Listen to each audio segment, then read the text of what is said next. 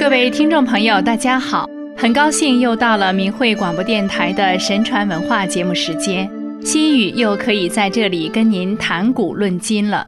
今天我们想与大家分享古人在诗词歌赋中为我们后代子孙所展现的天人合一的思想境界。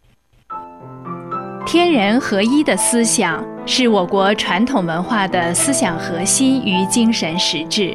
古人认为要观天之道，执天之行，对天地自然充满虔诚的敬畏和感恩。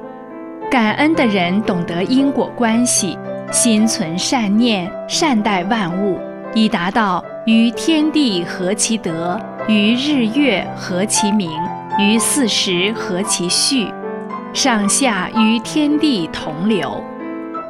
我国古典诗词以精炼的语言、和谐的音韵，完美地展现出古人对真理的追求，蕴含着诗人对人生、社会、自然的观察、思索和深刻体验，使人在顺应自然中真正领悟和感受到美好的意境。古人认为，世间一切瞬息万变，唯有天道永恒不变。天意是人应效法的根本人生之道。因此，古人推演自然之奥妙，探究万物之成理，观宇宙之无穷，探人生之短暂，唤醒生命本性，追求人生价值。孔子临川而发感叹。逝者如斯，不舍昼夜。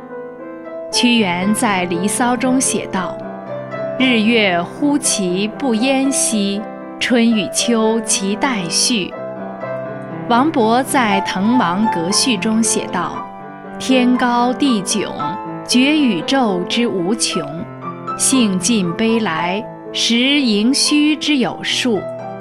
所赖君子安贫，达人知命。”老当益壮，宁移白首之心；穷且益坚，不坠青云之志。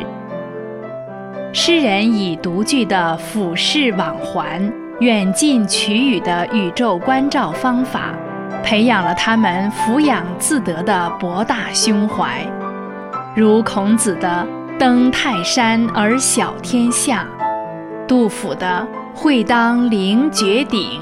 一览众山小，王之涣的“欲穷千里目，更上一层楼”等等，这些脍炙人口的绝句，诗人们从登高望远中揭示出深刻的人生哲理。只有升华境界，跳出事物本身的局限，才能看清事物的本来面目。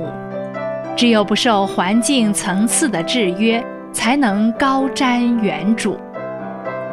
清是中华民族文化精神生命的心源之美，山水诗词以清新明澈的风景，以自然特有的山水清音，呈现传承了这一精神。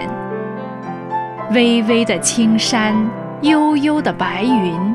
清澈的溪流，无不使人荡涤心灵的尘雾和纷扰，升起返本归真的渴望。面对喧嚣的红尘，坚守心灵的宁静，抛弃物欲，回归自然，并与之融为一体。如李白在《关山月》中写道：“明月出天山。”苍茫云海间，描绘出一幅天地高远壮丽的画面。王维在《江汉临眺》中的诗句：“江流天地外，山色有无中”，体现出诗人与山水自然相契合的清静心境。还有屈原在九章《涉江》中写道：“苟于心之端直兮，虽必远其何伤。”表达了诗人洁身自好、不与社会黑暗势力同流合污的坚定信念。柳宗元那著名的“千山鸟飞绝，万径人踪灭。孤舟蓑笠翁，独钓寒江雪”，则表达了诗人不是权贵，在逆境中坚韧不拔的气质。古人认为，要真正达到天人合一，就要修身养德，要承担起维护真理和道德的使命，以天下苍生为己任。如谢方德。万古纲常担上肩，脊梁铁硬对黄天的浩然正气。杜甫安得广厦千万间，大庇天下寒士俱欢颜的忧民心怀，以及范仲淹那先天下之忧而忧，后天下之乐而乐的高尚节操。仁者爱人。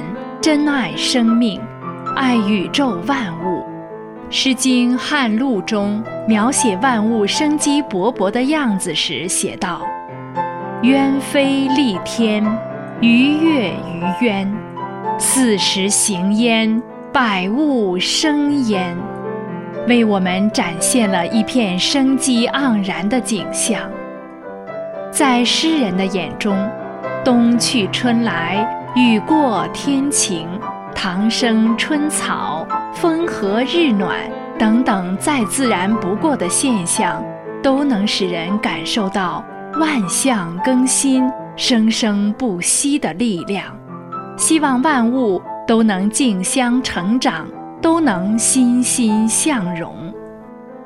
彼得文化是传统文化的特点之一，是将一个事物。比拟成一种人的美德，例如梅象征着高洁，如杨维桢写的“万花敢向雪中开，一树独鲜天下春”；松柏象征着坚贞，如刘禹锡写的“后来富贵已凋落，岁寒松柏犹依然”。而莲象征着出淤泥而不染，如杨万里写的“接天莲叶无穷碧，映日荷花别样红”。